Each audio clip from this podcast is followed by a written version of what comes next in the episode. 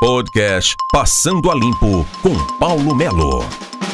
Eu sou Paulo Melo, este é o podcast mznoticia.com.br Passando a Limpo. Passando a limpo o quê? Nós temos visto verdadeiras loucuras. Nós temos visto verdadeiro sufoco, aonde funcionários de hospitais, de UPAs, de unidades básicas de saúde, realmente no último ponto do suporte. Aí nós vemos a UPA Santa Paula com pessoas em colchonetes, pessoas em cadeira quatro, cinco dias, em macas. E por que disto? Porque lá é uma questão de analisar se o cidadão tem ou não Covid. Não é para internar. E daí você tem 60 pessoas, dependendo da UPA Santa Paula, que foi destinada exclusivamente para fazer o acompanhamento das pessoas. Tudo bem. E aí?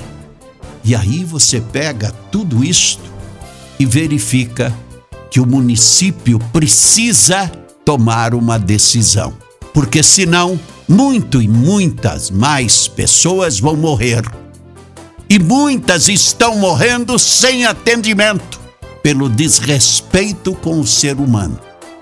E aí você pega uma UPA de campanha, a UPA Santana, criada na campanha eleitoral para se ganhar votos. E aí? Não tem condições nenhuma de dar atendimento também. E aí, amigo, no podcast anterior, nós citamos por aqui que o município recebeu do governo do estado 121 milhões. E eu perguntei onde é que foi parar o dinheiro. E o Diário Oficial do município de hoje traz aonde foi parar o dinheiro. 25% para a educação, 15% para a saúde.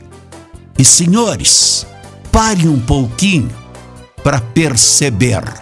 De 121 milhões de reais que o município recebeu do estado de impostos nos primeiros cinco meses, a informação do Diário Oficial do município de hoje é de que 60% foi para a folha de pagamento, para bancar os cargos comissionados, para bancar o cabide de empregos e muitas outras coisas. Sabe quanto dá dos 120 milhões? Aproximadamente 73 milhões de reais em época de pandemia destinados aos cabides de emprego, aos cargos, aos efetivos. 73 milhões para a folha de pagamento. Paulo Melo, mznoticia.com.br, o seu portal Passando a Limpo. Passando a Limpo com Paulo Melo.